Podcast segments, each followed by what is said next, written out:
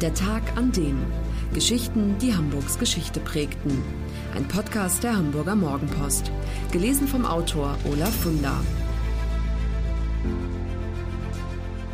Der 16. September 1949. Der Tag, an dem die Mopo zum ersten Mal erschien. Alles ist neu an dieser Zeitung. Sie erscheint morgens, nicht am Abend, wie es bis dahin eigentlich üblich ist. Und die ersten Seiten sind auch nicht voll mit dröger Politik, wie der Leser es von anderen Blättern kennt, sondern da steht das Wichtigste, das Spannendste und das Sensationellste. Die Hamburger Morgenpost, die erste Boulevardzeitung Deutschlands, setzt völlig neue Akzente, als sie am 16. September 1949 auf den Markt kommt.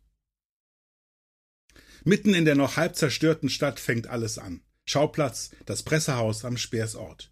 Nur noch wenige Stunden sind es bis zur Premiere der neuen Zeitung, der Mopo. Heinrich Braune, der Chefredakteur und eine Handvoll Kollegen werten Nachrichten und Bilder des Tages aus. In der Stadt sind Reporter unterwegs, immer auf der Jagd nach interessanten Geschichten und anschließend hacken sie ihre Texte mit Hilfe alter, wackeliger Vorkriegsschreibmaschinen aufs Papier.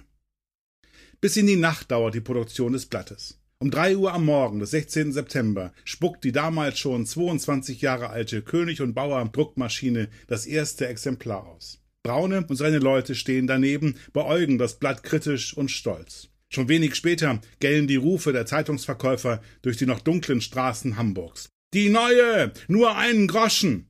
Sechs Seiten Umfang hat die Zeitung am ersten Tag. Heinrich Braune, das ist der Erfinder der Mopo. Er stammt aus Lüneburg, hat 1925 seine journalistische Karriere beim Hamburger Echo, einer SPD-Parteizeitung, begonnen.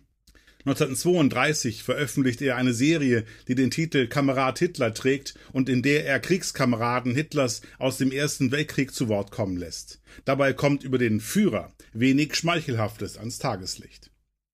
Hitler geht zunächst juristisch gegen Braune vor und später auch mit Gewalt. Braune sitzt im November 1933 einige Wochen im KZ Fuhlsbüttel, wird schwer misshandelt, aber er überlebt.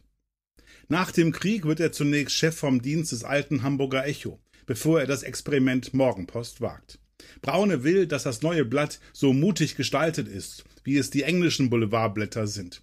Der Erregungswert Otto und Braune wird für die Mopo-Redakteure zum Kriterium für die Nachrichtenauswahl.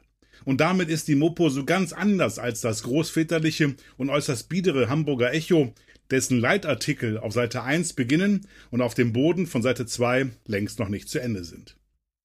Was für eine Zeitung er machen will, das beschreibt Braune damals selbst so. Eine unabhängige Zeitung mit leidenschaftlichem politischem Engagement ohne Scheuklappen, aber immer mit dem Finger da drückend, wo es schmerzt. Zugleich eine schnelle Zeitung, in der man noch den heißen Atem der Ereignisse spürt. Eine Zeitung, die jeden Leser morgens als einen guten Freund begrüßt und als sein guter und zuverlässiger Freund geschätzt wird. Viele Beobachter zweifeln an dem Erfolg dieses neuartigen Blattes. Braune ist selbst ganz verblüfft, wie erfolgreich die Mopo mit einem Mal ist. Die Auflage steigt und steigt. Innerhalb des ersten Jahres von 6000 auf 100.000 Exemplare. Ende der 50er Jahre erreicht sie mit 469.000 Exemplaren pro Tag ihren Höhepunkt. Als Heinrich Braune stirbt, hält Altbundeskanzler Helmut Schmidt die Trauerrede, nennt ihn einen genialen Blattmacher, einer, für den Journalismus kein Beruf, sondern eine Lebensform gewesen sei. Altbürgermeister Henning Foscherau nennt Braune einen Mahner, einen Felsen in der Brandung. Enge Mitarbeiter kennen ihn aber auch anders. Denn unter Heinrich, dem nie Zufriedenen, hat mancher Redakteur leiden müssen. Und die langjährige Mopo-Fotografin Erika Kraus beschreibt ihn als jähzornig und launenhaft. Klappte was nicht, warf er einem Kollegen gern mal die Schreibmaschine hinterher. Das war der Tag an dem Geschichten, die Hamburgs Geschichte prägten. Eine neue Folge lesen Sie jeden Sonnabend in Ihrer Mopo und hören wöchentlich einen neuen Podcast.